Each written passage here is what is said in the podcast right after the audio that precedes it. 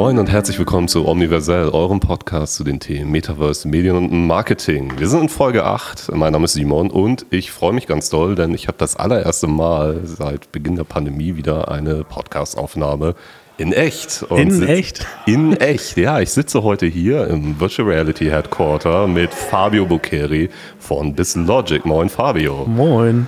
Wie geht's dir?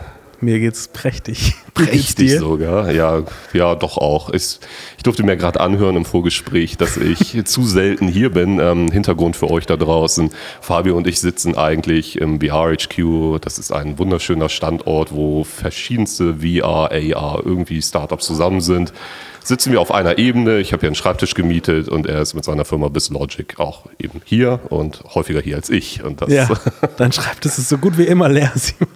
Das stimmt nur bedingt. Ja, okay, das stimmt. Ähm, das, ich bin in einen Homeoffice-Grind gefallen in den letzten Monaten, das muss ich zugeben. Das ist ja auch nicht ganz unberechtigt, ne? Nee, das stimmt. Die Sorge um, um einen selbst, um die Gesundheit. Nein, lassen wir das mal außen vor. Ich hoffe, das wird sich jetzt demnächst wieder ändern. Ich freue mich jedenfalls sehr, dass wir heute hier sind.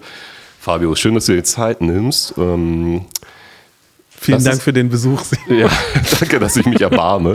äh, nee, erzähl doch mal unseren HörerInnen, wer du bist und was du so tust. Also du wirst ja nicht ohne Grund hier sein. Ich lade ja immer tolle Menschen ein, die auch wissen, was in Sachen Metaverse Werd passiert. ganz rot. Oh, wird er nicht. Noch ähm, nicht. Ich ähm, bin hier im VRHQ Mitgründer von diesem, ich sag mal, Konsortium von, wie du schon erklärt hast, ein paar VR-Startups hier in Hamburg, die sich damals zusammengetan haben, um Hamburg ein bisschen als VR-Hauptstadt in Deutschland zu etablieren. Äh, damals bin ich hier eingezogen mit meinem Startup Noise VR. Wir haben virtuelle Konzerte für die Oculus-Plattform entwickelt. Das Ganze äh, ist mittlerweile ein bisschen runtergefahren. Nichtsdestotrotz, die Plattform gibt es immer noch. Also ähm, wenn ihr da mal reinschauen möchtet. Ähm, und mittlerweile sind wir ein bisschen mehr mit unserer Firma BizLogic, die quasi eigentlich immer eher unser zweites Standbein war, um unser Kunstprojekt Neues quer zu finanzieren äh, und damit eher ein bisschen im B2B-Bereich angesiedelt war. Ähm, etwas besser durchgestartet, ich sag's mal so, und äh, haben uns jetzt in den letzten zwei, drei Jahren auf Metaverse-Events ähm, fokussiert ähm, haben aber in den letzten Jahren ganz viele, ich sag mal, VR- und AR-Topics und Bereiche abgedeckt. Ob das jetzt sowas war wie Virtual Reality Trainings oder Architekturvisualisierungsprojekte, eben immer mehr im Business-Bereich angesiedelt. Äh, Projekte, die etwas lukrativer waren als äh, virtuelle Festivals abzuhalten. Nun könnte man natürlich anmerken, dass eigentlich ja, es gibt ja genug Erfolgscases an der Schnittstelle Metaverse und Konzerte, äh, dass eigentlich die Zeit dafür da gewesen wäre, aber ihr habt den Fokus einfach anders gesetzt. Ja, wir haben Zeit. den Fokus anders gesetzt. Das war, ich glaube, für, für, uns hat das vom Timing her dann einfach nicht mehr so richtig gepasst. Das Momentum hat ein bisschen gefehlt. Das war auch tatsächlich, kriegen wir das relativ häufig zu hören, so, hey, in den letzten zwei Jahren wäre das nicht gerade jetzt die Zeit gewesen für virtuelle mhm. Konzerte. Mhm.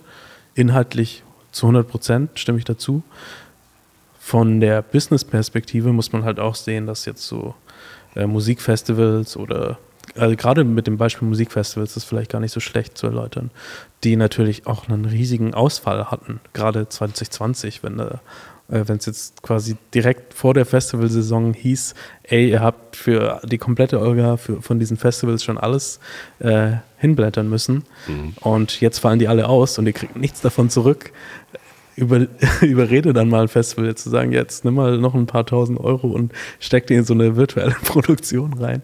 Gar nicht so einfach, wenn die gerade eher in der existenziellen Krise sind. Klar. Ähm, und dementsprechend, ähm, wir haben hier im VHQ ja die Eventfläche unten, du kennst die ganz gut. Wir haben da auch schon ein paar Events zusammen unten gehostet. Ja. Äh, und ähm, wir haben dort natürlich einen relativ großen Ausfall auch selbst verspürt. Also wir wussten, hey, diese, ich glaube, 700 Quadratmeter sind das circa, die hätten wir eigentlich über das komplette 2020 Jahr fast ausgebucht, bespielt gehabt. Mhm. Ähm, und ähm, dort haben wir gemerkt, okay, uns springen jetzt diese ganzen, ob das Firmenveranstaltungen oder irgendwelche Festivals ab, die sind uns auch alle abgesprungen. Und da haben wir festgestellt, okay, es wird auf jeden Fall aus der Perspektive gesehen einen Need geben für um, um diese Veranstaltungen zu kompensieren, gerade im Businessbereich, wo die dann nicht einfach auch abgetan werden, sondern wo die stattfinden müssen. Äh, und dafür haben wir dann versucht, äh, uns eine Lösung zu überlegen. ursprünglich so ein bisschen äh, eigens getrieben, um zu sagen, okay, wie, wie können wir für uns selber kompensieren. Später ist das immer interessanter geworden für äh, externe Firmen und externe Kunden, die gesagt haben, hey, ihr habt da so ein cooles Tool, äh, können wir das nicht für uns selber auch irgendwie benutzen? Ihr habt euer Business und das Business von anderen Menschen, Event-Business, ins ominöse Metaverse mhm. geschiftet. Ja. Ähm, jeder meiner Gäste. Before it was cool. Before it was cool, darauf kommen wir gleich. Ähm, jeder meiner Gäste muss einmal dadurch, dass ich frage, was ist denn das Metaverse für dich? Das ist eine sehr, sehr spannende Frage. Ja. Schieß mal los. also ich glaube, für, für mich ist das, also für mich persönlich ist das eher die, der nächste Schritt des erlebbar gemachten Internets. Ich würde jetzt nicht sagen Internet 3.0, das ist, man, man hört ja viele, viele Tag-Words, wenn man, Metaverse selbst ist ja ein, gerade ein sehr starkes Tag-Word, äh, wenn man schon darüber spricht, aber für mich ist es einfach, okay, wie kann man, was ist die nächste Ebene des äh, Internets, das in irgendeiner Art und Weise völlig unabhängig vom Endgerät in 3D oder immersiv erlebbar gemacht werden kann. Ja, da gehe ich soweit mit. Ähm, ich finde es immer interessant, diesen großen Themenkomplex, diesen Kofferbegriff, Sammelbegriff, wie auch immer, ähm, zu entmystifizieren. Ne? Mhm, Weil es ja. ist nun mal, äh, klar, es ist ein Buzzword, aber es steckt natürlich technologisch viel dahinter, unterschiedlichste Dinge. Für mich wäre jetzt nochmal interessant zu sehen, also ich meine, du hast jetzt natürlich schon ein bisschen die vor, den Weg vorgezeichnet, was ihr tut, aber ja. wo siehst du generell, so holistisch betrachtet, Potenziale und Limitationen davon, das Internet ähm, so erlebbar zu machen, wie ihr das mitunter ja auch tut? Puh, ich sehe da Potenzial in ganz, ganz vielen Sparten und Bereichen. Ich glaube, es ist einfach, ich meine, gerade im Corporate-Bereich ist für alle Marken super interessant und relevant in der Zukunft. Ähm, irgendeine Art von, wie man heute eben eine Website-Präsenz hat, äh, in Zukunft auch irgendeine Art von Metaverse-Präsenz zu haben. Einfach aufgrund der Tatsache, dass man dort auf ein Medium stößt, das viel sozialer ist als das, was das Internet heute äh, in der Art anbietet. Ich meine, klar, man hat mit, mit Web 2.0 jetzt die Möglichkeit, irgendwie auf einer auf eine Text- und Audiobasis schon zu kommunizieren, aber dieses räumlich machen äh, von der eigenen Brand, das wird auf jeden Fall ähm, immer wichtiger in der Zukunft für, für alle Marken auf der Welt in irgendeiner Art und Weise werden. Ich glaube, dass auch ähm, für viele Kunstbereiche das super spannend sein kann. Ich meine, gerade, man ist jetzt wieder aus der, aus der eigenen Kiste gegriffen, gerade auch den Musikbereich oder den, äh, ich sag mal, den bildenden Kunstbereich zu sagen, okay, wie kann man die, die eigene Kunst in irgendeiner Art und Weise erlebbar machen. Da ist das einfach genau das richtige Tool. Oder wie kann man auch ganz neue Zielgruppen erschließen und erreichen, die man ähm, sonst eben nicht erreicht hätte. Und zwar auf eine sehr persönliche Basis, indem man einfach in so einem Metaverse miteinander äh, sich umhertreiben kann. Wir kennen uns jetzt auch schon ein paar Jahre. Du hast das schon angerissen, Noise VR. Ich glaube, das erste Mal getroffen haben wir uns im Mindspace Coworking Space 2000. Wann war das? 15 ja, oder so? Das ist, das ist jetzt schon her. fucking, pardon my French, sieben Jahre her oder sowas. Ja. ja. Wahnsinn, die Zeit vergeht. Du hattest es gerade schon aufgegriffen. You did it before it was cool. Ja? Also ihr habt äh, Metaverse äh, gemacht, bevor eben große und äh, weniger große Akteure da halt reingehen und sagen, okay, yo, ähm, wir nehmen dieses Thema jetzt einmal mit.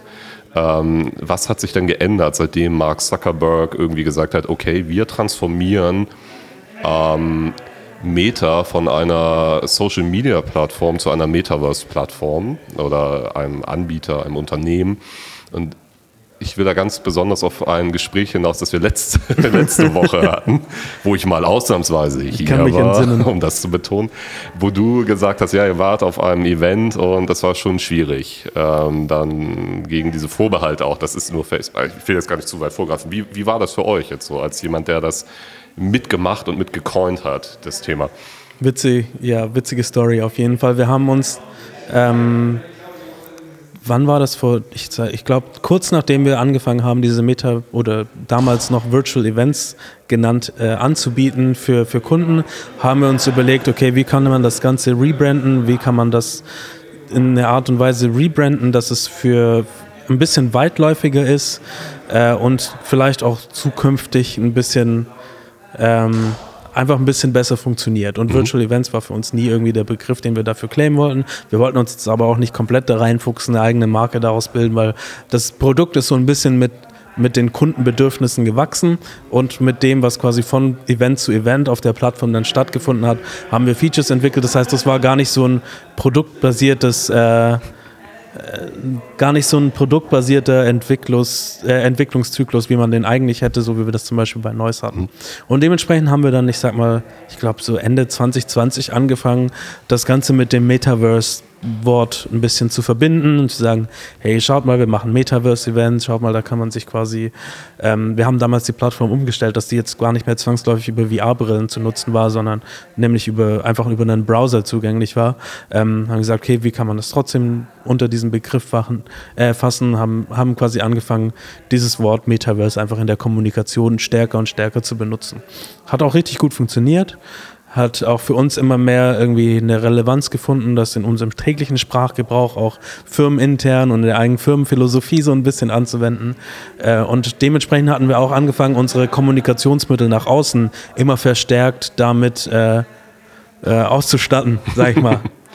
ähm, genau, und dann gab es eben diese ominöse äh, äh, dieses ominöse Rebranding von Facebook zu Meta. Und wir hatten das war, ich glaube, im September, wo die Corona-Situation etwas abgeflacht war, dann gesagt, okay, lass uns mal wieder versuchen, mal ein, zwei Messen damit äh, zu bespielen. Wir haben nämlich immer eine relativ große Messepräsenz gehabt, gerade mit Neues VR, das war ein super emotionales Produkt. Hatten wir gesagt, okay, lass uns das einfach mal wieder versuchen. Das ist jetzt schon echt eine ganze Weile her, dass wir auf einer Messe waren. Ja. Wir müssen uns da jetzt auch nicht unbedingt einen Stand holen, aber dass wir da irgendwie mit einer mobilen Demo und ein paar Flyern aufkreuzen und gucken, was man da so äh, für Partnerschaften finden kann oder generell für Synergien auch äh, finden kann. Und hatten dann eben ähm, Flyer, die quasi die, ich glaube, die erste Tagline war we, uh, we, bring your brand to the Metaverse oder The Metaverse for your brand oder irgendwas in, in dem Bereich. Und sind dann eben, das war, glaube ich, eine Woche nach dieser Veröffentlichung, sind wir dann auf die Web Summit nach Lissabon gegangen. Äh, mein äh, Co-Founder, unser Geschäftsführer Pascal und ich sind dann dort gewesen ähm, und äh, haben dann quasi damit so ein bisschen rumhausiert. Und wir haben mega auf den Deckel bekommen. also die Reaktion, die wir da von den, und das war ja, das ist ich meine, das ist die Web Summit, das ist eine, schon eine sehr digital affine ähm, Messe in dem Sinne. Den, den Konsens, den wir zurückbekommen haben, okay, also okay, und ihr macht jetzt das Ding da für Facebook oder? also man hat schon gemerkt, dass es für die Leute in dem Moment, im ersten Moment, wo sie sich vielleicht auch noch nicht so viel damit auseinandersetzen konnten, äh, ein Synonym dafür geworden war, äh, was Facebook macht, äh, ja, als Synonym zu diesem Begriff ja, Metaverse. Ja. ja. und das war schon tatsächlich äh, ein bisschen schwierig und hat sich auch dann wieder bewahrheitet. Ich glaube, zwei Wochen später sind wir dann noch auf die VR-Days gegangen.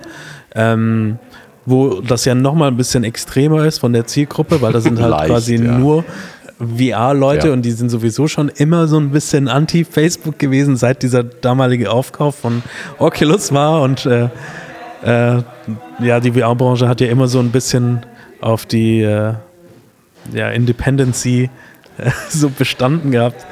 Ähm, und ja, dort war das dann nochmal ein extremer. Das heißt, äh, dort hat man da, uns das auch so fast ein bisschen vorgebaut. So, hä, wie, ihr geht jetzt mit diesem Wort rumhausieren? Ähm, genau, das ist ja natürlich auch, du hast die VR-Days angesprochen, eben auch XR-Professionals, wie die damit umgehen, dass eben dieses Thema nun auch von einem Großkonzern besetzt wird, ein Großkonzern, der natürlich aber auch viel für die eigentliche technische Entwicklung tut. Das Absolut, ist ne? also schwierig. Das ist auch, ähm, wie du schon gesagt hast, einfach ein zweischneidiges Schwert. Ne? Man kann, äh, kann die jetzt einfach als Buhmann abstempeln und sagen, äh, ja, die versuchen jetzt irgendwie die VR-Weltherrschaft an sich zu reißen. äh, oder man sagt, hey, die machen halt ein bisschen was für die, für die Branche und für die Entwicklung der Branche und für die Entwicklung der Technologie im Hintergrund. Ne? Ähm, ich wollte jetzt auch eigentlich nur darauf aus, was das für uns für einen, ich sag mal, reaktiven Effekt hatte mhm. auf, äh, ich sag mal, eine Marketingkampagne, die, äh, die wir quasi in dem, gerade in dem Moment gefahren hatten. Wie betrachtest du das selbst als, sagen wir mal, Extended Realities Profi? Also du arbeitest sehr, sehr lange in diesem Feld und du hast jetzt ähm, auch erzählt, ihr habt auf den Deckel bekommen. Also ob zu Recht oder Unrecht mal dahingestellt. Genau. Ähm, glaubst du, dieser Hype hilft oder schadet der? Ich glaube nichtsdestotrotz, dass der Hype hilft. Ich bin, da bin ich mir auch 100% sicher. Ich glaube, es ist einfach für ganz viele, ob jetzt negativ behaftet oder positiv behaftet, sei mal dahingestellt, überhaupt erst durch diesen, die, dieses Rebranding überhaupt ein Begriff geworden. Ich weiß nicht, wie du das siehst, ähm, aber für uns hat es auf jeden Fall einen Kommunikationseffekt mhm. gehabt. Ich äh, gehe so weit, ich habe eine These aufgestellt, ich alter Wissenschaftler mäßig. Nein, ähm, für mich ist das tatsächlich so, mein Learning der letzten Wochen, Monate, ich reite die Welle jetzt ja auch seit Sommer letzten Jahres, so direkt um den Zeitpunkt angefangen, wo Mark Zuckerberg seine tolle Keynote, nee, die hat er später gehalten, ähm, aber das erstmal angekündigt hat. Ähm, war ja alles vorbereitet. Aber für mich ist es tatsächlich so, und ich finde, das sieht man auch an vielen Headlines, ähm, dass das Metaverse an sich so diffus, und da verstehe ich dann auch, dass sich Professionals in diesem Bereich arbeiten, das ist nicht distinkt, das ist nicht trennscharf. Ja, ne? absolut, ne? ja. Es ist einfach nur ein Konglomerat an verschiedenen Schlüsseltechnologien, das eine Vision ausdrückt. Aber was ich gemerkt habe bei Menschen, die weniger tech-affin sind, ist, dass diese das Metaverse als einen Raum verstehen, wo man ist. Ja, wo man genau, einfach ja. ist. Und das hat man als, als VR noch nicht so gehabt. Ne? Also Virtual Reality hat man nicht als solches verstanden, sondern das war halt immer die Brille, die man sich aufsetzt. Genau. Sehr technisiert, ja. es ist gebunden an diese Brille und du hattest es vorhin ja auch schon gesagt, okay, es ist eigentlich egal, mit welchem Gerät man diese nächste Stufe des Internets erkundet, erlebt. Natürlich hast du im Erlebnis selbst dann unterschiedliche Intensitätsstufen, nennen wir das mal. Klar, wenn du mit dem Smartphone dich in 3D bewegst, ist es nicht das gleiche wie wenn du in Anführungszeichen drin bist mit einem VR-Headset. Aber ich habe den Eindruck, dass es gerade bei A, es macht viele Leute neugierig, das auf jeden Fall. Und B, es sorgt halt wirklich dafür, dass dieses Gefühl für einen Raum, den es zu erschließen gilt, einfach anders positioniert wird. Und wie gesagt, in Headlines, ne, ich weiß nicht, du hast ja wahrscheinlich auch diese wunderschöne Headline gesehen mit der Kuh und der VR-Brille ja. aus der Türkei. Äh, absoluter Bullshit-Story. Schaltet dafür die letzte Folge ein. ähm, da war die Headline, glaube ich, auch, oder eine der vielen Headlines, They are bringing chaos to the Metaverse. Und das ist natürlich sofort verständlich inzwischen. Ja? Also, aber mal ab davon, ähm, dass wir uns da, glaube ich, relativ einig sind, diese Neugierde, die will im Marketingbereich utilized werden. Ihr habt das, du hast es erzählt, ihr arbeitet mit großen Marken. Wie mhm. läuft das ab? Wie ähm, kommen die zu euch? Geht ihr zu denen? Was habt ihr so gemacht in letzter Zeit? Ähm, das hat sich quasi so ein bisschen wie so ein ich will nicht sagen Schneeball, aber es hat sich quasi Stück für Stück entwickelt. Wir haben, wie ich anfangs erzählt hatte, wir hatten diese Plattform ursprünglich für uns selbst gebaut. Das heißt, wir haben damit interne Team-Meetings gemacht, ähm, basierend damals so ein bisschen auf dieser Konzertplattform Grundidee, die wir hatten, das war quasi eine Multi-User-VR-Plattform, auf der man quasi äh, Social VR-mäßig da drin treffen konnte, damals mit dem Hintergrund, sich eben Konzerte anzuschauen. Ähm, das heißt, diese Kerntechnologie hatten wir schon als solche erschlossen. Wir wussten, was für ein Potenzial dahinter steckt. Äh, und hatten auch schon ein Einsatzgebiet dafür gefunden. Ähm, die Einsatzgebiete haben sich dann im Businessbereich immer erweitert gehabt. Das heißt, das waren dann, wie vorhin auch schon erwähnt, dann irgendwelche VR-Trainings, wo man irgendwie eine Maschine äh, bedienen, äh, irgendwie die Bedienung einer Maschine erlernen oder was auch immer musste. Und man war dann zu zweit da drin und der eine konnte ein, äh, Anleitungen geben oder der oder die andere konnte dann diesen kompletten Pro Prozess der Maschinen, Maschinenaufbaus oder was auch immer durchführen. Ähm, und dies, das alles so ein bisschen kombiniert hat uns dazu gebracht, so zu sagen, okay, wenn man das jetzt noch ein bisschen größer scalen kann, das heißt, wenn nicht nur irgendwie zehn Leute da drin sein können, sondern wir können da irgendwie 100, 200, 1000 Leute da drin haben, dann könnte das tatsächlich relevant werden für zum Beispiel solche Veranstaltungen, die bei uns unten ausgefallen sind. Ähm, und wir wussten allerdings, dass gerade im Businessbereich das nicht ich sage nicht tragbar ist, den Leuten jetzt irgendwie dann so eine Brille aufzwingen zu müssen. Mhm. Wenn wir jetzt mit der, wir hatten dann ein paar unserer Bestandkunden, denen hatten wir das dann angeboten und gesagt, hey, schaut mal, wir haben mit euch bisher andere Sachen gemacht im Visualisierungs- oder Trainingsbereich oder was auch immer. Wollt ihr nicht das mal ausprobieren, um eine eure, eines eurer Firmen-Events einfach zu machen? Mhm. Wir wissen, ihr könnt nicht irgendwie für 100 Leute jetzt so eine Brille auftreiben, deswegen haben wir das Ding umentwickelt. Das ist ähnlich wie so in einem Third-Person-Game dann damals war das noch quasi als äh, Exe dann ausführbar war und dann konntest du da drin, man war eine Unreal Engine basierte Applikation, du konntest dann quasi dir diese Exe installieren und konntest äh, wir hatten so einen Mini-Avatar-Customizer gebaut, mit dem du dir dann einen eigenen Avatar erstellen konntest und dann konntest du in Third Person da drin rumlaufen. Jetzt will man, jetzt mag man sich fragen, was ist der Benefit davon im Vergleich zu einem Zoom oder äh, Teams-Meeting, was auch immer. Für uns war von vornherein klar, okay, dieser Raum, den wir da haben, A, die Visualisierungsmöglichkeiten, die man da drin hat, und ich glaube, das ist relativ obvious. Das andere ist ähm, dieses 3D Spatial Sound Gefühl, das man da drin haben kann. Und Magst das du jetzt nochmal erklären, was das konkret bedeutet für diejenigen, die noch gar keine Vorstellung davon haben? Das bedeutet einfach, dass seine Stimme in diesem Raum sich mit deinem Avatar mitbewegt. Du bist quasi nicht wie in so einem Zoom-Call, wo 100 Leute drin sind, da hören alle alle, außer sie sind gemutet, aber jetzt nehmen wir an, alle wären unmuted, dann würden sich alle hören. Äh, in einem 3D-Raum mit Spatial Audio ist das dann eben so, dass je näher andere Personen an dir dran sind oder andere Avatare in dem Fall an dir dran sind, desto lauter kannst du die hören und die dich hören. Je weiter weg die von dir stehen, desto leiser hören die dich oder du die. Und das gibt einfach ein super natürliches, ich sag mal, Gesprächsgefühl, mhm. das man dann in so einem virtuellen Raum haben kann was wiederum sehr, sehr gegensprüchlich dazu ist, dass man da mit einem Avatar rumläuft und nicht mehr sein eigenes äh, Videobild ja. hat. Aber ich, und da haben wir gemerkt, das ist eine Sache, mit der sich die Leute trotzdem ich, anfangs noch abfinden können. Irgendwann sind die Avatare bestimmt auch so weit, dass sie eins zu, un, eins zu eins quasi uns nachstellen können. Aber das finden die Leute gar nicht so schlimm, sondern diese Möglichkeit eben quasi da auf diese natürliche Art und Weise zum Beispiel Networking-Events abhalten zu können, wo man sagen kann, hey, Grüppchen stehen beisammen, die unterhalten sich. Die eine Person geht von, von der Gruppe in die andere Gruppe und dann unterhalten die sich, ohne jetzt irgendwie, ähm, wie man das äh, machen würde bei einem Teams-Meeting, da jetzt irgendwelche Breakout-Rooms oder so erstellen zu müssen, ja. krampfhaft. Was halt einfach nicht dem natürlichen Verlauf von so einem Event äh, irgendwie eine, widerspiegeln würde. Das ist eine sehr zerstückelte Form von Kommunikation, ja. die wir so erleben. Ne? Also das kennt, glaube ich, inzwischen auch jeder von uns. Du hast es ja auch schon gesagt, ne? auf Zoom ist alles auf einer akustischen Ebene. Ja. Wenn man mit mehr als vier Leuten da drin ist, dann wird es schon leicht ungemütlich und es gibt eben auch keinen natürlichen Austausch.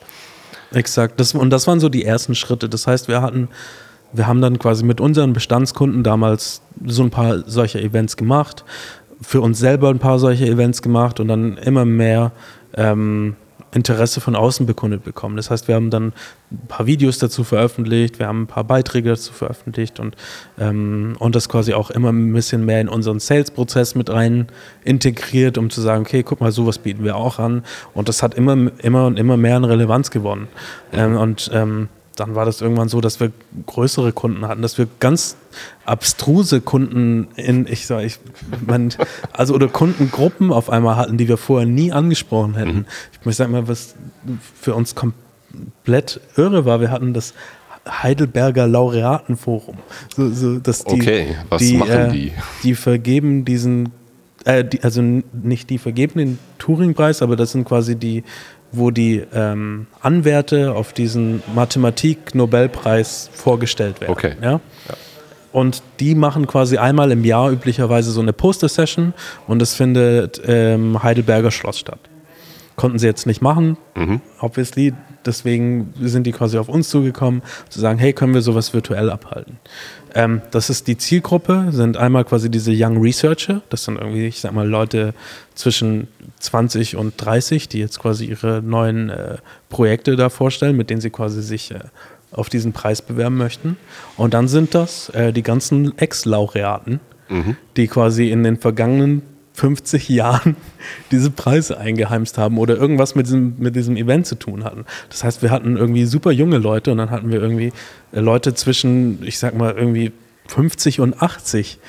Die, das ist ein weites Spektrum. Die dann, genau, das ist ein super weites Spektrum und auch eine Zielgruppe, wo wir nie erwartet hätten, für die das irgendeine Art von Relevanz haben könnte, die dann quasi mit Hunderten von Avataren da drin bei uns in der Umgebung rumgehüpft sind und sich diese Präsentation von diesen Young Researchern angehört haben. Für uns komplett abstrus, ähm, aber auch so ein bisschen äh, offenbarend dafür, dass das auf einmal eine Technologie ist, die nicht wie noch vor irgendwie einem Jahr oder zwei, äh, wo man die Leute eben auf diese VR-Brillen beschränkt hat oder gesagt hat, ihr könnt das nur machen, wenn ihr das benutzt.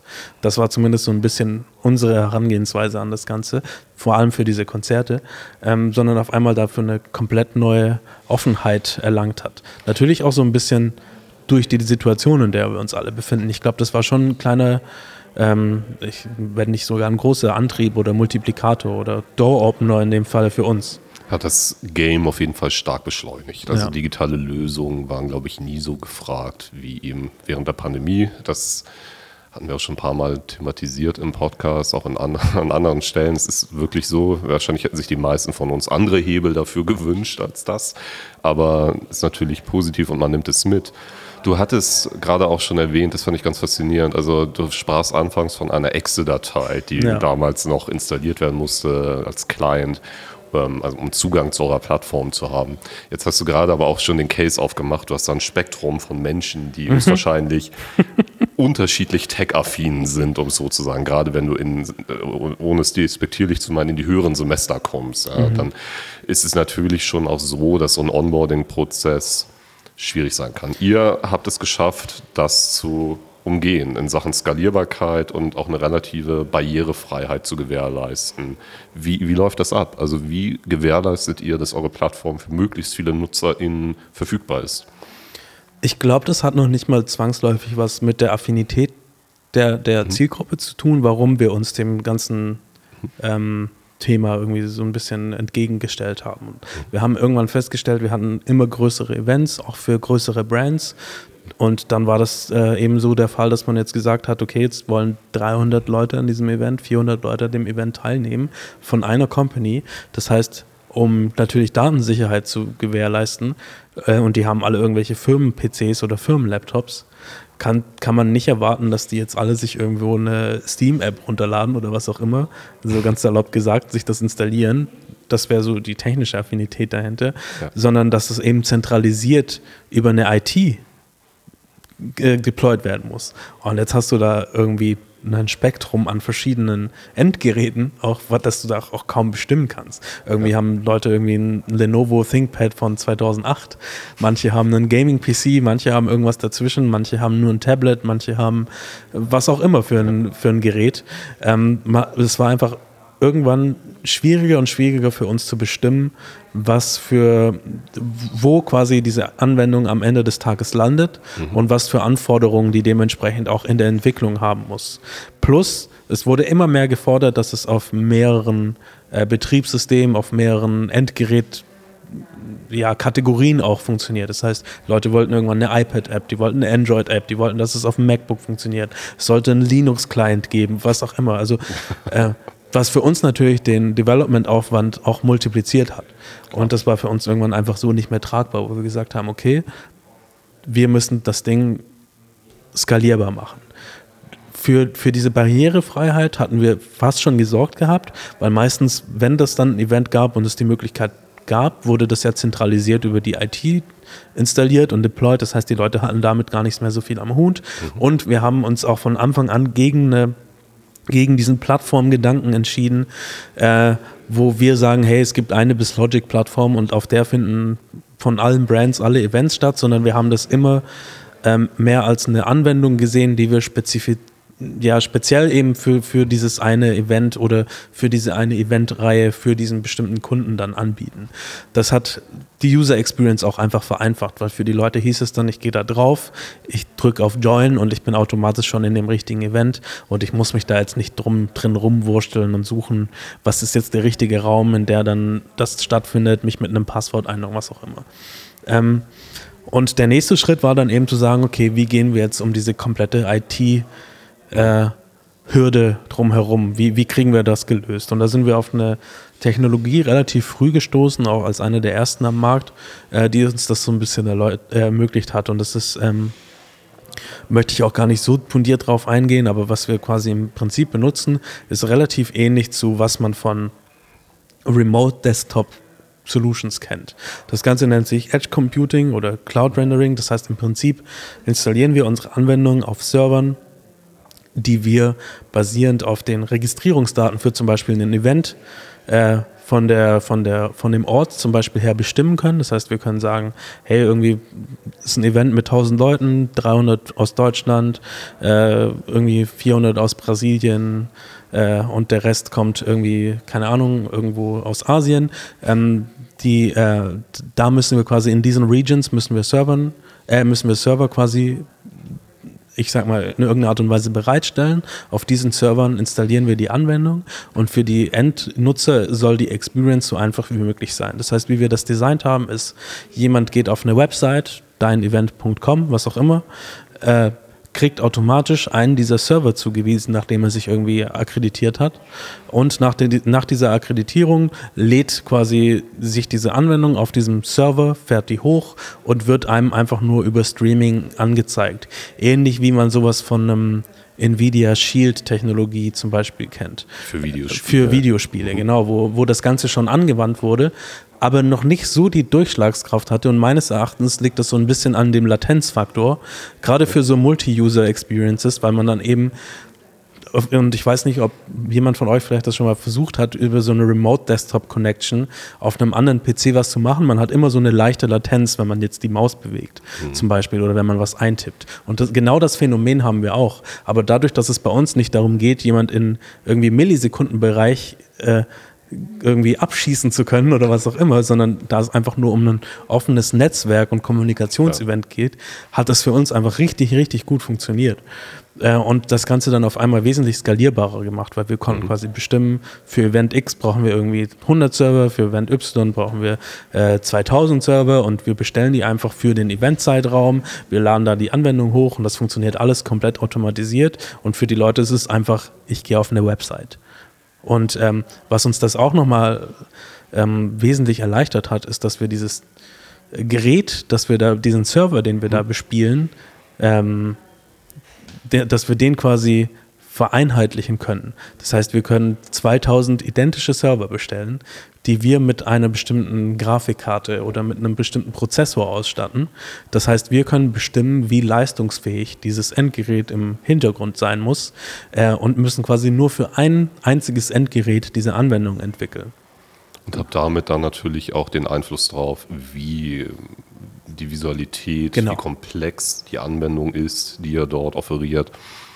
Und ja, eben gerade auch die Visualität und die Live-Berechnung, das ist auch ein ganz wichtiger Faktor. Das alles live zu berechnen, ist nicht trivial. Absolut. Und sowas kann, könnte man zum Beispiel auf einem alten Laptop dann auch einfach nicht mehr machen. Ja. Das, es gibt einen Grund, warum es Gaming-PCs gibt, auf äh, den äh, irgendwie die Kids heutzutage halt ihre, ihre neuesten Games spielen, weil es eben auf älteren Maschinen dann nicht mehr funktioniert. Und wir können eben dafür sorgen, dass diese Server so ausgestattet sind, wie zum Beispiel so ein Gaming-PC. Und die Technologie dahinter ist e-, einfach so ähnlich, dass man sagen muss, man braucht sowas im Endeffekt, um diese Visualität und die visuelle Qualität dann auch äh, zu erlangen und dann schöne Welten darstellen zu können. Jetzt haben wir sehr viel darüber erfahren, was die technologische Basis eurer Lösung bietet. Ne? Also wie ihr vorgeht, wie sich das grundlegend für die NutzerInnen anfühlt. Du hast auch schon einen der konkreten Mehrwerte sehr, sehr eindrücklich positioniert, nämlich die Kommunikation, die räumliche Kommunikation, mhm. das Netzwerken. Es fühlt sich in Anführungszeichen natürlicher an, auch wenn wir über einen Bildschirm, über einen stilisierten Avatar unserer selbst irgendwie durch diese Welten gehen. Das funktioniert, das kann, also kann ich auch jedem nur ans Herz legen, das irgendwann mal auszuprobieren, wenn man die Möglichkeit hat. Lass uns mal auf die inhaltlich kreative Ebene gehen. Ihr arbeitet mit sehr großen Marken zusammen. Procter Gamble zum Beispiel. Mhm. Da wart ihr bei der CES letztes Jahr und auch dieses Jahr aktiv. Mhm. Habt da eine virtuelle Experience auf eurer Plattform realisiert.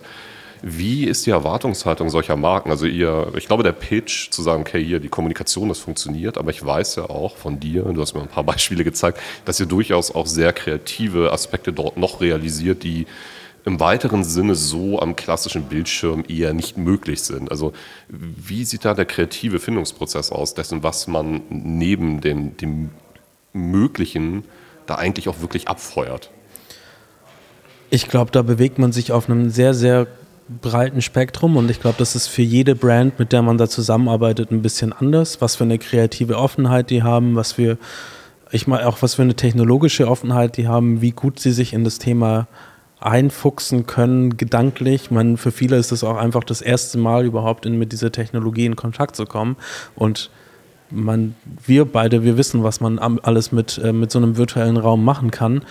Äh, für viele ist das einfach ein, einfach ein langer Learning-Prozess, mit dem man da, durch den man da durchgehen muss. Und ich glaube, das ist ein ganz wichtiges Learning, das wir auch hatten, dass man die Leute da in die Hand nehmen muss, zu sagen, zu sagen, hey, guck mal, das und das gibt es, das sind die Vorteile, wenn man das so macht, das sind die Nachteile, wenn man das so macht. Aber am Ende des Tages haben wir für uns festgestellt, wenn äh, die Leute eine solche Erfahrung schon gemacht haben, ähm, fällt es denen wesentlich einfacher, sich für einen Folgecase zum Beispiel darauf äh, einzulassen, zu sagen, okay, jetzt wollen wir den nächsten Schritt gehen oder jetzt wollen wir das machen. Ich zeige sag das mal ein Beispiel von, äh, von Procter Gamble, die du jetzt schon erwähnt hast. Wir hatten quasi die Beauftragung bekommen für 2021, wo die CES ja, ich glaube, komplett ausgefallen war, mhm. wenn ich mich richtig erinnere, äh, quasi deren kompletten Messeauftritt dort zu machen. Das heißt, die, äh, es gab quasi dort die Möglichkeit zu sagen, wir, ähm, äh, wir äh, bauen für, für die, für eigene, für einige deren Brands, ähm, ich weiß nicht, für, für wen Procter Gamble ein Begriff ist, das ist ganz äh, interessant, die kennt man nämlich als solche Dachmarke gar nicht so doll, zumindest hier in Deutschland, aber denen gehören solche Marken wie Gillette, Oral-B, äh, ganz viele Beauty-Marken, also die, die sind da sehr breit aufgestellt und dass man quasi, die sind immer mehr in diesem Tech-Fokus und diesen Tech-Produktfokus reingekommen und deswegen sind die seit vier, fünf Jahren auf der CES und stellen dort quasi ihre neuen Produktinnovationen vor, wie zum Beispiel die neue Oral-B-Zahnbürste, die dann eine AI drin hat, die dann sagt, wo du deine Zähne wie putzen musst und äh, whatever. Ne? Die, die AI suche ich bis heute, ich habe diese Zahnbürste, aber anderes Thema. Sorry, ich wollte, das musste nee, ich nur an der Stelle einmal. Also auch deren Produktportfolio hat quasi immer einen größeren Tech-Fokus und deswegen ist das für die eine sehr wichtige Messe geworden. Und ähm, dort ging es dann erstmal darum zu sagen, okay, wir möchten einen Hub haben. Wir möchten einen Hub, auf den die Leute, die eigentlich bei uns auf den Messestand gekommen wären, weil die CES hat, glaube ich, nicht so ein großes Angebot dann als Alternative angeboten äh, für eben diese virtuelle Abhaltung des Events, was auch immer, dass die gesagt haben, hey, nee, wir wollen was Eigenes haben und haben quasi, die haben dort das Live Lab, heißt das, äh, heißt die Booth, die sie eigentlich quasi auf der CES immer präsentiert haben. Das haben sie von uns virtualisieren lassen. Und damals schon mit zwei, drei Topics, die wir quasi als Side Worlds dann quasi da drin noch präsentiert haben. Das heißt, es gab dieses Live Lab und dort waren quasi ganz viele Leute von Procter Gamble während des Events auch drin und man konnte sich als Teilnehmer einfach einloggen ja, das war auch kostenfrei, man konnte sich einfach registrieren und einloggen, konnte die quasi treffen, konnte sich mit denen unterhalten. Die hatten eine kleine Recruiting Area, die hatten eine Meet PNG Area und dann hatten sie noch so drei, vier Brand Worlds. Eine davon war Oral B, eine war so ein bisschen um das Thema Sustainability und äh, auch ein ganz interessantes Konzept, ähm, da, wo es quasi um äh, das 50 Liter Home geht, also quasi um wie kann jeder Haushalt seinen, seinen Wasserkonsum von 500 Liter, das es durchschnittlich hat, quasi auf 50 Liter reduzieren. Und da haben die ganz viele Ansatzpunkte gewählt gehabt. Und eins davon war Homecare, wo sie ein paar Homecare-Produkte dann gezeigt haben. Und ähm, hat, äh, das hat einfach richtig gut funktioniert und dementsprechend hatten sie sich quasi, ich glaube, wir hatten über drei Tage 4000 Besucher. Mhm. Also nicht concurrent, also nicht gleichzeitig. Ich glaube, gleichzeitig waren maximal irgendwie 700, 800 Leute da drin. Was ja auch schon eine große Was ja auch schon ist, einfach ja. eine riesige Zahl ist. Ne? Und dementsprechend hatten die sich gedacht, okay, wir möchten das für das nächste Jahr äh, ins Next Level holen. Das hatten, dementsprechend hatten wir für dieses Jahr ähm, dann ganz viele neue Brands bekommen, die wir quasi wiederum da eingebaut haben, die viel mehr Storytelling und viel mehr Gamification bekommen haben, weil sie gemerkt haben, hey, das waren genau die Punkte beim letzten Mal, die richtig gut funktioniert haben und wo die Leute quasi engaged wurden auf der Plattform. Weil ich meine, im Endeffekt ist es ein Webseitenbesuch, den die Leute haben. Und statt dass die Leute wie halt üblicherweise auf einer Webseite im Schnitt irgendwie zwei Sekunden drauf sind, sind die in so einem Metaverse auf so einer Metaverse-Website. Ich glaube, bei PNG war das durchschnittlich bei 41 Minuten. Das ist sehr, sehr lang. Ja. Das ist sehr lang und vor allem ja. einfach aufgrund dessen, dass die dort quasi dann auch coole Inhalte präsentiert haben, dass die sich mit den Leuten äh, irgendwie auseinandergesetzt haben und äh, denen coole Inhalte dann auch präsentiert haben. Ne? Eins, oh, sorry. Äh, alles gut. Ja, eins meiner Lieblingsbeispiele ähm, war tatsächlich, das hast du mir auch letzte Woche gezeigt, äh, Crest mhm. mit dieser wunderschönen, also gerade in Hidden Lake drauf, dann, da bin ich auch ein großer Freund von, zu sagen, viele Marken, die es lange gibt, haben ja auch eine Heritage, die ja. sich lohnt zu erkunden. Magst du da vielleicht einmal erzählen, was ihr dort gemacht habt, um, um weil ich, ich fand es wirklich cool, so einfach ausgedrückt, cool. So generell im, ich, ich sag mal, im Markenhistorienbereich hatten wir auch für letztes Jahr schon was Cooles für die gemacht, nämlich gab es als Intro zu der Experience so einen Aufzug, äh, mit dem man quasi in dieses Live Lab hochgefahren wurde. Das, der Aufzug war so ein kleines Tutorial auch. Das heißt, man hat dort gelernt, wie kann man rumlaufen, wie kann man sprechen, aber gleichzeitig war das so eine kleine Narrative. Während man hochgefahren ist, hatte man quasi ganz viele Visualisierungen von Produkten der letzten 150 Jahre, was weiß ich, wie lange es die schon gibt, äh, äh, die quasi dann, während ja. man hochgefahren ist, sich quasi äh, immer, immer neuer und aktueller geworden sind, bis man quasi im Heute angekommen ist. Mhm. Das heißt, das war schon so ein, der erste Schritt, den wir gemacht haben. Für dieses Jahr hatten die dann für Crest, das ist eine Zahnpasta-Marke, äh, die ist eigentlich, ich glaube, hier in Europa gibt es die gar nicht.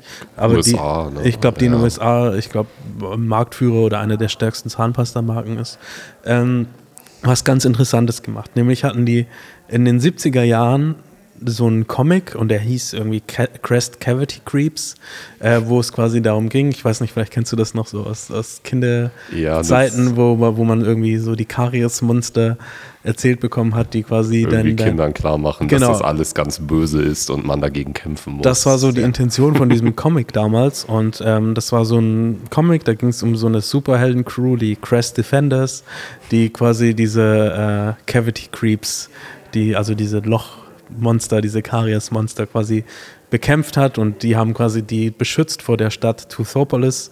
Das war quasi eine Stadt, eine Stadt die äh, ein Gebiss als Wandmauern besessen hat. Also, wenn ihr möchtet, schaut euch das ich auf jeden Fall an. Ich packe das auf jeden Fall auch in die Show Notes, weil ähm, das hat mich nachhaltig beeindruckt. Und, da, und davon gab es dann irgendwie vier, fünf Episoden damals. Und jetzt hat der Brandmanager von Crest uns darauf aufmerksam gemacht und gesagt, hey, guck mal, wir hatten da damals dieses Ding, das war richtig erfolgreich.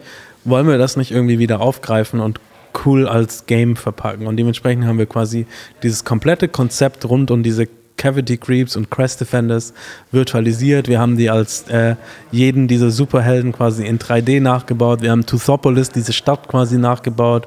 Wir haben diese Cavity Creeps nachgebaut. Übrigens auch ein, eines der großartigsten Teile an diesem Auftrag war, dass wir die Voice Actor Rollen für die Cavity Creeps, also für diese Karies-Monster bekommen haben. Kannst dir vorstellen, was für einen Spaß wir im Team hatten, alle diese ja. Cavity Creeps zu vertonen, die dann irgendwelche Sachen geschrien haben wie We make holes in teeth. Oh Gott. So, das war großartig. Ähm, und, und haben quasi das als, ähm, ich sag mal, ich glaube, fünf Minigames waren das, die innerhalb dieser Welt dann platziert waren und so ein bisschen Educational Focus dann hatten. Das heißt, das eine Minigame hat dir beigebracht, warum äh, Zahnseide wichtig ist. Und da, da war quasi das Game dann, dass du äh, die, die Cavity Creeps, die in äh, in die Zahnlücken springen, dann quasi mit so einem UFO abschießen musstest. Das zweite war ähm, äh, ging quasi um die Reinigung der Zahninnenwände. Und da hat man dann quasi gesehen, wie diese Cavity Creeps dann quasi diese Wandmauern überbrücken und quasi dann von innen äh, äh, mit, mit Karies besprühen und dann ist man quasi mit einer riesigen Zahnbürste da entlang geflogen und musste das sauber machen. Ähm, bis hin zu irgendwie, das letzte war so ein kleines Puzzle-Game, wo man eine Frage hatte, man musste quasi aus diesem Reaktor, der deaktiviert war, quasi der, der, der dann so ein bisschen symbolisiert hat, da die äh, die, ähm, die Antibakterien, die äh, quasi bei sich, die im, ah, bei dir okay, im Mund befinden, ja, ja. Da, das war so ein bisschen die Analogie dazu. Ähm, die hat man dann quasi, musste man, indem man die Fragen richtig beantwortet hat und quasi an die richtige Verknüpfungsstelle dann gebracht hat, hat man den Reaktor dann wieder in Gang gesetzt und die ah, Energie wieder okay. zugeführt. Und so haben wir das quasi so ein bisschen aufgegriffen äh, und versucht, und das war auch so ein bisschen die Intention von PNG dahinter, zu sagen, wie kann man dieses Thema Zahnpflege, Education für Kinder jetzt zum Beispiel auf eine neue Art und Weise aufgreifen und dieses Metaverse irgendwie als eine Art Tool dafür benutzen oder Plattform dafür benutzen. Okay. ähm, nee, das, Jetzt habe ich kurz den Faden verloren. Ich wollte gerade etwas ansetzen. So, jetzt habe ich es aber, glaube ich, auch wieder. genau. Es klingt sehr spielerisch, aber du hast es auch sehr gut irgendwie auch parallel rübergebracht, dass genau diese Themen Content so zu schaffen, dass er compelling ist, in dieser 3D-Environment Sinn macht, eine Geschichte erzählt, das sorgt natürlich auch für eine Markenbindung. Das ist ja vorhin erwähnt. Ja. 41 Minuten sind die Leute im Schnitt ja. dort geblieben. Das ist, äh, versucht das mal auf einer Homepage. Ja. Das klappt nicht. Und wir hatten auch schon, also ich gerade, und das ist jetzt ein Open Event gewesen, ne? Gerade wenn es jetzt so um tatsächliche äh, Networking-Veranstaltung, auch die äh, XR-Con, die wir zusammen gemacht genau. haben. Ich glaube, da waren die Leute im Schnitt irgendwie 50, 60 Minuten. Die waren eine Stunde im Schnitt ja, da drin, glaube ich, war die Evaluierung. Also das heißt, sie haben sich mindestens einen Vortrag und ein bisschen drumherum angeguckt. Ähm, als Hintergrundinfo da nochmal, das ist ähm, gemeinsames Projekt zwischen äh, BizLogic, also Fabio, mir und ganz vielen anderen tollen Menschen bei Next Reality gewesen, eine Fachkonferenz im Bereich immersive Medien und Technologien. Das war ähm, ja auf jeden Fall auch sehr interessant und hat auch wirklich Spaß gemacht. Ja, ja auch äh, trotz, hm? trotz leichter technisch. Die wollte ich jetzt nicht ansprechen, das wollte ich dir überlassen. Nee, nee. Ich, äh, Aber ich meine, nichtsdestotrotz, es war ja ein ja. mega cooles und erfolgreiches Event und es hat auch wieder gezeigt, dass man auch einfach inhaltlich gesehen auf jetzt unabhängig, ob das unsere Plattform oder irgendeine andere Plattform ja. ist, auch da drin wirklich sinnvolle Sachen machen kann. Ja. Ähm, und auch Leute dazu bewegen kann, wirklich sich mit wichtigen, interessanten, spannenden Themen auseinanderzusetzen, die sie halt ansonsten vielleicht nur gemacht hätten, wenn sie auf ein echtes Event gegangen wären. Und das gerade das Feedback, das wir jetzt zum Beispiel von PNG bekommen haben, die hatten ursprünglich geplant, dieses Jahr wieder physisch zu machen, mhm. haben aber gesagt, das Virtuelle machen wir aber trotzdem weiter.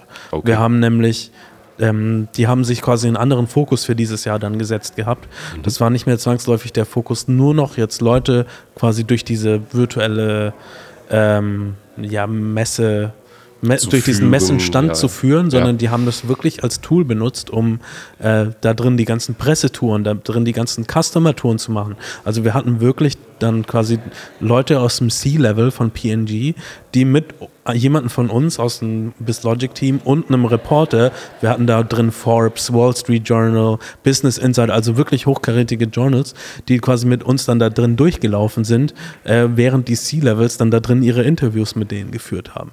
Also die haben das quasi noch stärker benutzt als letztes Jahr, obwohl sie eigentlich physisch noch zusätzlich eingeplant hatten sich halt komplett drauf eingelassen ja. vor allem. Das fand ich auch sehr beeindruckend bei eurem ersten ähm, CS-Ersatzcase, muss man dann ja sagen. Es war nicht wirklich die CS, sondern im Rahmen dessen, wo es stattgefunden hätte, dass auch wirklich ähm, ja, Personal dort war, ja. das eben Fragen beantwortet hat. Also wirklich diese Plattform auch als ein Punkt. Und das, das finde ich auch sehr wichtig in diesem Kontext. Es geht um Interaktivität, es geht um Kommunikation und das so eben auch lebt ja, und darauf sich auch entsprechend einlässt. Und dass es halt hoch bis ins Ziellevel geht, ist natürlich schon auch ähm, beeindruckend. Das ist ja eine Form von Commitment, die man ja. sich ja, mit der man, finde ich, vielleicht auch fair to say, diese Bewegung betrachten muss. Das ist nicht unbedingt optional, sondern es ist eine Chance, die wir nutzen können, vielleicht okay, doch optional im Sinne von als Möglichkeit in unserem Kommunikationsmix. Habt ihr, das finde ich auch ganz interessant, ich meine, die Zahlen sprechen schon dafür, gibt es, sagen wir mal, Nutzerstimmen, ähm, die dir irgendwie hängen geblieben sind, dass irgendjemand wirklich weggeblasen war, irgendein Feedback, wo du sagst, das ging dir nahe, das hat dich berührt oder sowas? Ähm, also würde ich so jetzt nicht sagen auf mhm. emotionaler Ebene. Ich meine, wir kriegen immer wieder gesagt, wie, wie, wie cool das Erlebnis ist. Äh, eine Sache ist mir auf jeden Fall hängen geblieben, vielleicht Siehst das. Wir, eins. äh, wir, wir hatten irgendwie so ein Aftershow-Event auf, ähm, auf einen der Veranstaltungen gefahren. Ich, ich weiß gar nicht mehr, ich glaube, das war sogar das Heidelberger Laureatenforum. Ach, geil. Mhm. Und eine der Betreuerinnen hatte mich dann abends angeschrieben weil wir damals quasi nicht als Support mit drin waren. Das heißt, wir hatten nur sporadisch ab und zu mal da in das Event reingeschaut. Ähm, manchmal ist es nämlich so, dass wir selber als Avatare während der ganzen Veranstaltung da noch drin sind. Waren wir in dem Fall nicht. Und dann hat die habe ich einen Anruf bekommen, der hieß, hey Fabio, kommst du nachher auch noch auf die Aftershow-Party? Lass, lass uns mal da treffen. Das war auf jeden Fall eine, eine coole Geschichte, weil das hat mir so ein bisschen gezeigt, okay, das wird auch tatsächlich von Leuten einfach, da wird, damit wird so umgegangen und das wird so akzeptiert, mhm. wie man das halt auf einem e, echten Event auch gemacht hätte. Ja. Das war der gleiche Anruf, den ich auch bekommen hätte, wenn das ein physisches Event gewesen wäre. Wo bist du, komm mal her. Ja, so, wo bist du, komm mal her, her, genau. Ja. nice. Das ist ja auf jeden Fall sehr spannend. Und ansonsten ist es eben, äh, viele der Neukunden, die, die wir akquirieren, sind Leute, die während eines Bestandkunden-Events das schon erlebt haben. Das da drin waren und uns da drin zum Beispiel auch direkt angesprochen haben. Ach, ja. okay. Dann haben sie direkt gesagt, geil, wie können wir sowas auch haben? Genau. Wahnsinn. Ja, das ist natürlich, ja, naheliegend. Also ich meine, das ist ja bei, sagen wir mal, bei dem virtuellen Realitätsthema, das wir beide auch schon sehr, sehr lange kennen, ähnlich. Ne? Wenn man ja. Dinge wirklich erlebt, dann kann man besser einschätzen, was es eigentlich bedeutet, wie sich, wie sich das anfühlt. Und das versuche ich ja tatsächlich auch hier in diesem Podcast regelmäßig zu sagen und Menschen zu animieren. Habt keine Angst davor, probiert Dinge einfach aus. Ja. Und das ist schon sehr wichtig. Und auch da natürlich von unserer Seite, ich meine, wir sind auch alle VR äh, Verrückte, würde ich sagen. Auch da von uns natürlich irgendwann das Ziel zu sagen, das Ganze verlagert sich vielleicht auch irgendwann wieder ja. in, äh, in diese Brillen als Medium. Mhm. Momentan ist es eben für die Skalierbarkeit des Ganzen noch nicht so zielführend und ich wir, wir, haben aber auch schon interessante Projekte gehabt, wo wir beides zusammengeführt hatten. Das heißt, wo die Leute die Möglichkeit hatten, sowohl über so einen Browser da reinzugehen, als auch über so eine Brille sich dann da einzuloggen. Und dann sieht man auf einmal die, die Avatare, die eben eine Brille aufhaben, die sich viel freier bewegen können, viel mehr Interaktionsmöglichkeiten. Wie kannst du jetzt deine Hand genau, bewegen? Ja, ja, genau, ja. und dann passiert nämlich genau dieser Effekt. Ähm, dass man als Browser-User dann sagt, hey, warum kannst du das und ich kann das nicht? Und dann das Interesse zu, zu triggern, zu sagen, hey, vielleicht könnte diese Technologie für mich auch spannend sein. Aber wir wollen das den Leuten natürlich nicht aufzwingen. Deswegen. Ich denke auch, das ist einer der entscheidendsten Punkte, den man auch beleuchten muss, ist, dass es kein Entweder-Oder ist, sondern dass es ja. durchaus möglich ist. Und das zeigen ja auch andere Applikationen neben eurer Plattform, von Artspace VR über Spatial bis sonst etwas, dass man eben wirklich diese dreidimensionale Welt als einen Kommunikationslayer hat, über den man, und du hast es eingangs ja schon gesagt, mit verschiedenen Geräten sich einwählen kann Absolut. und dann eben unterschiedlich intensiv das Ganze erleben kann. Und mit Händen rumfuchteln in der Virtualität macht schon auch Spaß irgendwo. Aber sowas von. Aber was würdest du sagen? Ähm, gibt, gibt es, ihr habt äh, nun einen ziemlichen Shift gemacht von dem, wo ihr ursprünglich herkommt. Mhm. Also tatsächlich, eigentlich, wenn man das richtig analysiert, vielleicht gar nicht so sehr. Ihr habt euch für andere Endgeräte entschieden. Ihr konzentriert euch statt auf Musik auf Business-Events und dergleichen. Aber was würdest du sagen, oder gibt es, wenn es das überhaupt gibt, gibt es ein Learning der letzten Jahre, wo du sagst, okay, hätte ich das mal vorher gewusst oder irgendetwas, das dir besonders hängen geblieben ist? Also zum einen an, Herangehen, ans, an die Herangehensweise, wie man ein Produkt oder so eine, ach, vielleicht sogar Firma in diesem XR-Bereich aufbaut, würde ich. Nenn es Metaverse-Bereich. Ja, Metaverse. Wie auch immer. Ja, ich meine, damals war es noch mehr VR-Bereich, heute würde ich, ich wollte mehr auch noch ein bisschen. Metaverse-Bereich sagen. Ähm, wo man, wo wir bei Neuss damals noch sehr eigene visionsgetrieben und produktgetrieben waren, wo wir gesagt haben, wir haben jetzt eine, diese, diese Vision, diese virtuelle Plattform für Musik zu machen. Wir haben uns bestimmt einen Monat Zeit genommen für die Namensfindung. Äh, hier Neues hieß nämlich, glaube ich, auf Altgriechisch Traumwelten. Oh. ähm, dann haben wir quasi einen, uns mega die Gedanken über Produktdesign, um wie ist die User Experience auf der Plattform, wie stellen wir uns das alles vor, um quasi am Ende mit einem fertigen Produkt an den Markt zu gehen und am Ende wollte es keiner haben. Äh, Ernüchternd, ja. Ähm, ich meine, aus nicht mal, weil das Produkt irgendwie schlecht war. Nein, ich glaube, einfach das Timing war, war einfach falsch. Ähm, wohingegen wir das jetzt komplett andersrum aufgezogen haben. Wir haben einfach ein, eine, eine, eine, rudimentäre Technologie entwickelt und die anhand der Kundenbedürfnisse weitergeführt und quasi pro Event immer neue iterativ, iterativ mhm. Iterationen dann auch quasi hinzugefügt, die das Produkt immer besser und besser gemacht haben und zwar nicht so, wie wir uns das besser vorgestellt haben, sondern wie sich der Markt das als besseres Produkt vorgestellt. Reale Bedürfnisse erfüllen, ja. die eben die Kunden in ihrer Erwartungshaltung eben auch ja. mitbringen. So das zum einen und zum anderen so ein bisschen von dieser Festgefahrenheit uns zu lösen, äh, dass eben VR oder Metaverse nur VR bedeuten kann. Sondern auch auf Bildschirm funktioniert. Ja. Wie auch Mark Zuckerberg in seiner Vision gezeigt hat. Ne? Das spielt ja auch alles eine große Rolle. Und eben auch Microsoft und alle anderen. Alle anderen auch, klar.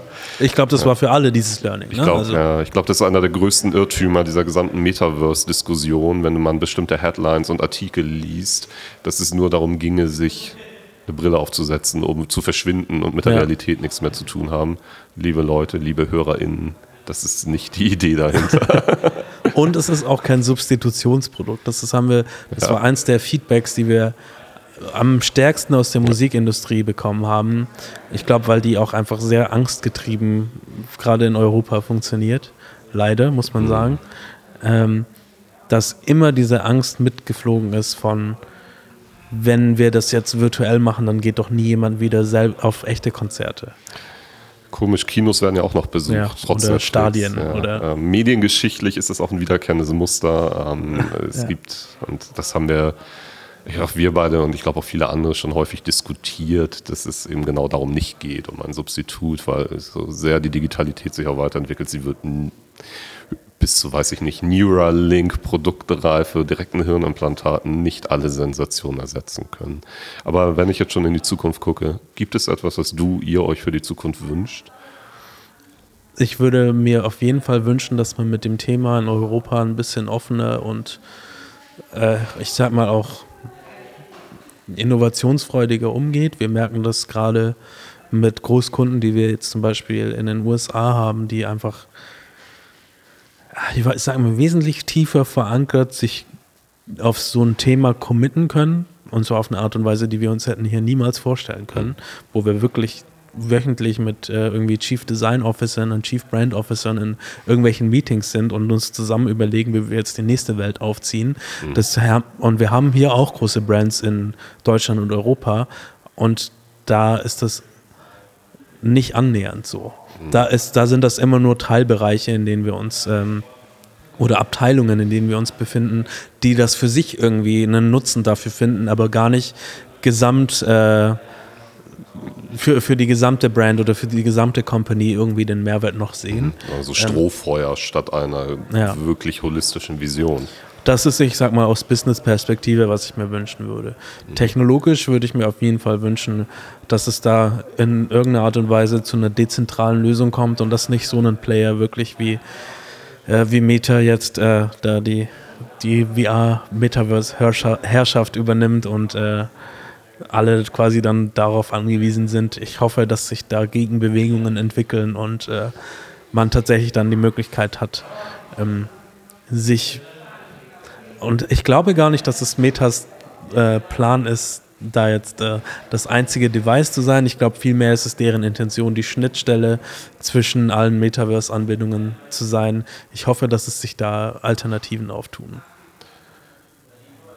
Ja, das ist natürlich eine sehr interessante Perspektive. Ähm, natürlich wollen, so meine Einschätzung, also sonst würde es diese Investitionen in der Höhe nicht geben, die Führungsrolle übernehmen. Also, aber ich bin dann ja, auch dabei, ja. dass es höchstwahrscheinlich nicht diese, hoffen wir es mal, ne? Weiß, wissen tut man es nicht, aber ähm, diese Walled Garden-Situation im Gegenteil, ich glaube auch genau, dass es sich in so eine Richtung entwickeln wird, weil du, wenn du diese Schnittstellen schaffst, die du gerade angesprochen hast, steckt da natürlich unglaublich viel Potenzial drin. Und ja.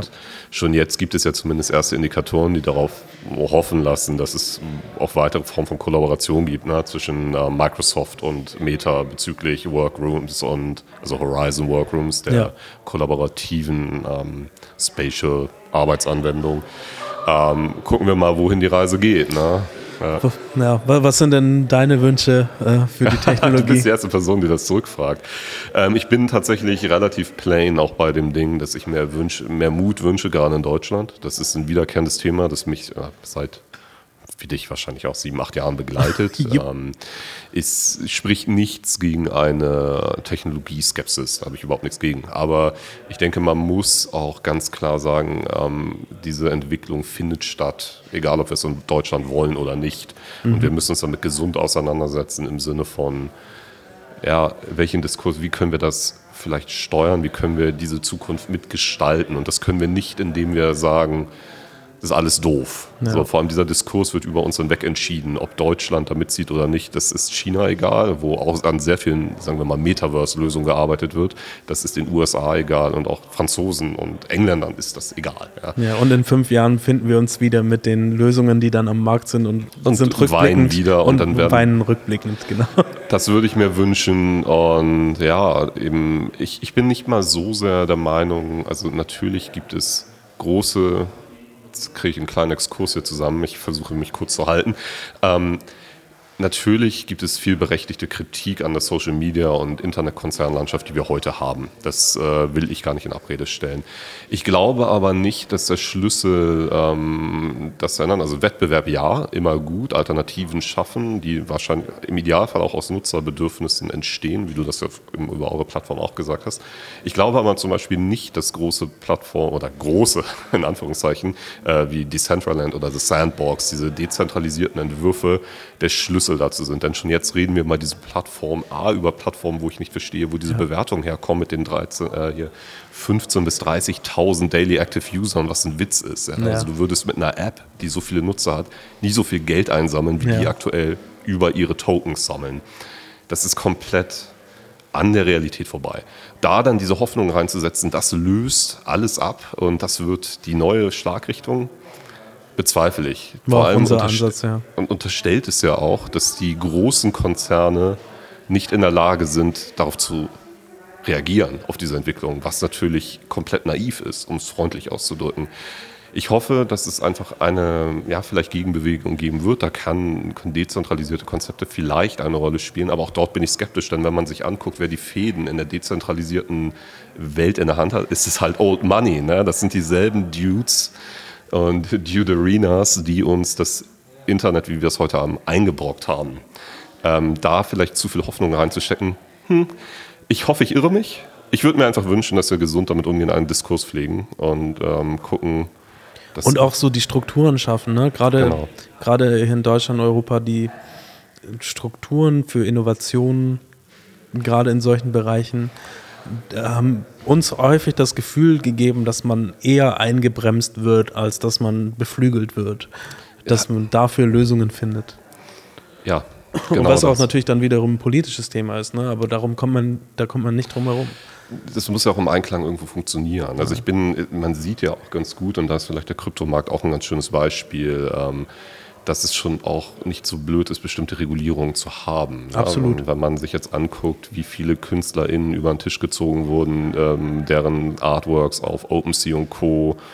Äh, erscheinen und verkauft werden, ohne dass sie überhaupt etwas damit zu tun haben. Und es gibt keine rechtliche Handhabe aktuell ja. und auch keine politische, keine politischen äh, Mechanismen, die das mit regulieren könnten, weil es einfach keine Gesetze gibt bisher, etc. pp. Also es ist ein hochkomplexes Spannungsfeld, in dem wir uns da bewegen und das wird noch interessant zu sehen, wo es hingeht. Ja. Aber ich bin, ich bin optimistisch. Ich glaube, wenn ich nicht optimistisch, vorsichtig optimistisch vielleicht wäre, dann würde ich nicht in so einem Umfeld arbeiten. Ich glaube, das geht uns allen so. ja, das ist ein bisschen biased. Vielleicht sollte ich mir mal Leute einladen, die, die Fortschritt richtig ablehnen, antiprogressiv. Ja, und mit Sicherheit auch ihre Begründungen dafür haben. Ne? Es gibt immer valide Perspektiven. Die Welt ist ja nicht binär, schwarz-weiß, ja. gut, böse. Das, den Anschein will ich jetzt ja auch nicht erwecken. Ich sag, ja, also, ja, gucken wir mal. Also, wenn ihr, liebe HörerInnen da draußen, noch irgendwelche Empfehlungen habt, mit wem ich vielleicht mal reden sollte, weil ihr meine Ansicht oder auch die von Fabio. Äh, vielleicht äh, sollten wir nächstes Jahr auf die Web Summit. Um Hallo, liebe Leute, wir machen Sachen in Sachen Metaverse. Hi. Oh nein, bitte tu mir nicht weh. Äh, vielleicht, vor allem ist es ja dieses Jahr wieder, ne? Ende. Es stimmt, dieses Jahr, Entschuldigung. Der Jahreswechsel ja, war sehr fließend. Ja, jetzt sind wir noch einmal ganz gut abge ja, was ist das abgekommen? Das sind ja auch berechtigte und valide Fragen. Ähm, aber so mit Blick auf die Zeit, lieber Fabio, hast du noch etwas anderes auf dem Herzen sonst? Ähm, ich glaube, ich würde mir wünschen, dass äh, die lieben Hörerinnen und Hörer sich mit dem Thema auseinandersetzen. Ich glaube, das tun sie ohnehin, indem sie äh, hier bei uns zuhören, ähm, aber immer ein offenes Ohr haben für die Entwicklungen, die, die hier gerade in diesem Technologieumfeld stattfinden, weil ich glaube, das geht einfach in den nächsten paar Jahren sehr rasant äh, voran und ich glaube, es gibt einfach ganz viele ähm, Sachen, die man da verpasst, auch als, ich sag mal in Anführungszeichen, Experten, wie wir es sind, ähm, geht einfach viel an einem vorbei.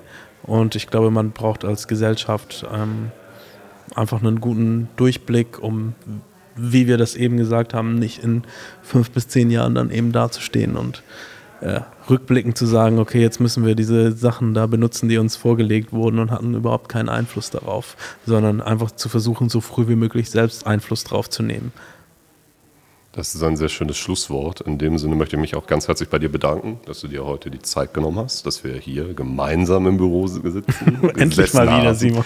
Hey, hey, hey, das äh, nimmt ja eine Form an, die mir nicht gefällt. Aber ich glaube, ohne diesen Abstand hätten wir auch diesen Podcast nicht machen. Sonst hat es ja schon ein paar Mal geklatscht. Nein, Quatsch. Vielen Dank nochmal. Ähm, vielen Dank auch an euch da draußen fürs Zuhören. Wenn es euch gefallen hat, lasst gerne ein Abo da, bewertet äh, universell mit natürlich fünf Sternen. Bei allem anderen klatscht es wieder. Spaß beiseite. Ähm, ich freue mich über jede Form von Feedback. Ähm, meldet euch auch gerne mit Vorschlägen für weitere Gäste. Ich bin immer offen für alles, erreichbar unter forreal.media oder forreal at, ähm, nein, ohne at, forreal auf LinkedIn, forreal at, jetzt habe ich den Faden verloren, beste Abmoderation aller Zeiten. Das ist, weil Fabio mich so anschaut. Tief in Nein, ihr findet mich überall oder uns überall unter dem Handle forreal und meldet euch gerne. Die Türen sind immer offen. Ich freue mich wirklich über Feedback und nochmal vielen Dank fürs Zuhören. Bleibt gesund und bis bald. Ciao.